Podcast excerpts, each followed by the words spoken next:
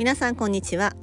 会社生活15年以上の私が働く女性が機嫌よく生き抜くコツやビジネス日々感じていることをお伝えしています。皆さんいかがお過ごしでしょうか？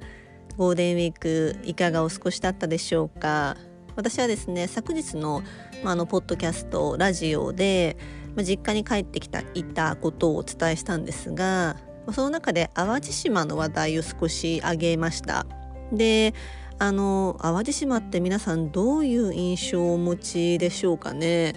まあ、神戸に住んでいた私からすると淡路島って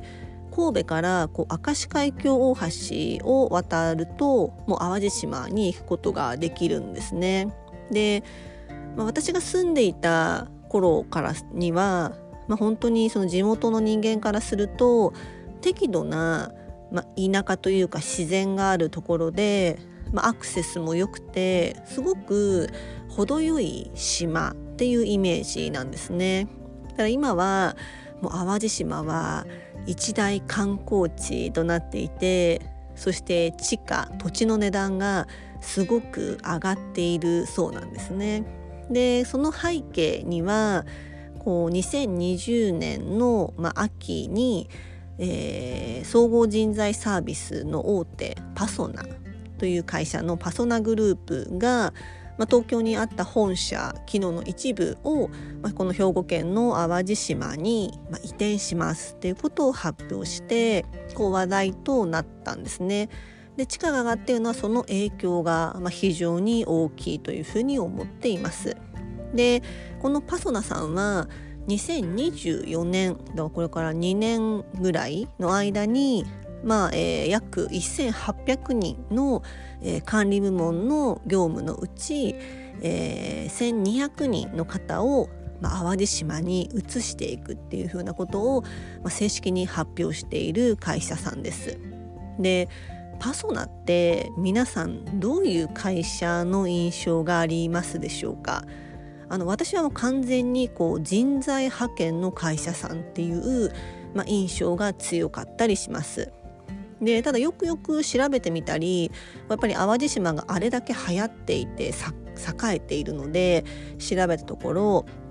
パソナさんってこう地方創生事業を結構前からしているんですね。でちなみにこの淡路島でやり始めたのは実はもう10年以上前の2008年頃からパソナさんはこの地方創生事業を淡路島でしていたんですね。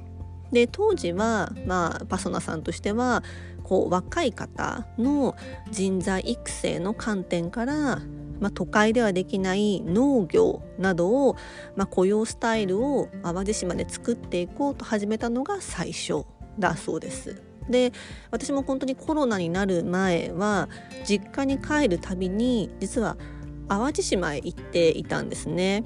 でいつですかね？本当に数年前淡路島に行った時になんか街が結構変わっていてなんか車を通っていたら巨大なキティちゃんの建物があってなんだこれはって思ったり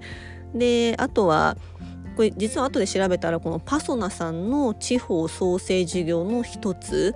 このハローキティスマイルっていう、まあ、施設だっていうことを後で知ったんですね。でこのハローキティスマイルっていうのは、まあ、淡路島って海に囲まれた島ですのでこう最新のプロジェクションマッピングを、まあ、そのハローキティの建物の中でやってこう本格的な中華料理を出している、まあ、レストランだそうなんですね。その他実際に行ったことのある、えー、施設としては野島スコーラっていうところがあります。でここは本当におしゃれスポットというかあの廃校となった学校をリノベーションした施設なんですね。であの行った時は全然知らなかったんですけど、まあ、今回淡路島がすごくまあ車も行く人たちが多かったのでなんでなんだろうと思って調べたらこの野島スコーラも実はこのパソナさんの地方創生事業の一つだったで、まあ、その他にも本当実はたくさんあってこうここも行ったことがあるんですけどすごく海の眺めが素敵なミエレっていう、えー、施設とかクラフトサーカスっていうこちらもレストランなんですけどここもパソナさんのまあ、えー、事業だったっていうことを最近知りました。で、まあ、パソナさんってやっぱりよくよく調べてみるとやっぱりこの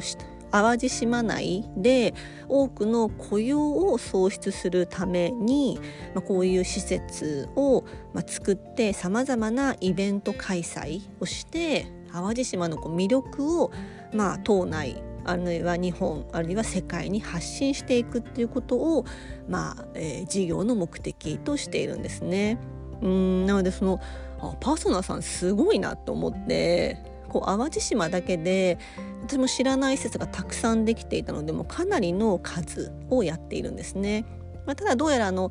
調べてみるとビジネス的にはまだ赤字事業決算数字上は赤字事業のようですけれどもやっぱりこのパソナの地域活性化したいっていうものと雇用創出をしたいっていう、まあ、本気度というか、まあ、もはや愛を私はすごく感じます。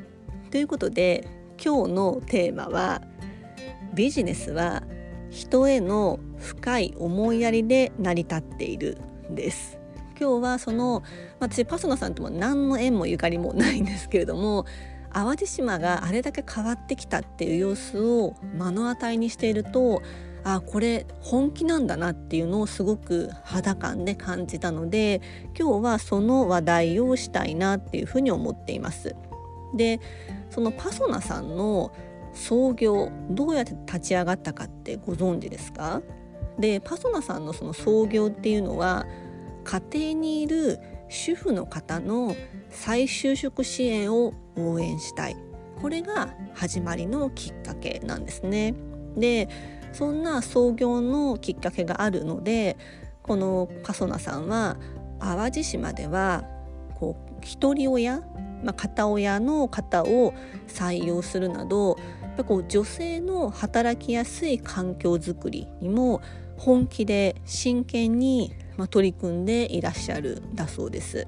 で話題にも一時期なったんですけれども例えば淡路島に勤務できる一人親100人の採用を、まあ、打ち出した一人親働く支援プロジェクトというものもあったりしてものすごく応募数があったそうです。でこれは、まあ、コロナ禍になって雇用が安定しない世帯主にやっぱりこう一人親世帯が、まあ、仕事を失うっていう現状を目の当たりにして始めたプロジェクトだそうです。なのでかなりの、まあ、応募が殺到した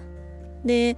うんやっぱりこれにすごくテレビでそれが放映してるのを見たんですけれども、まあ、子供が働いてる間すぐそばでその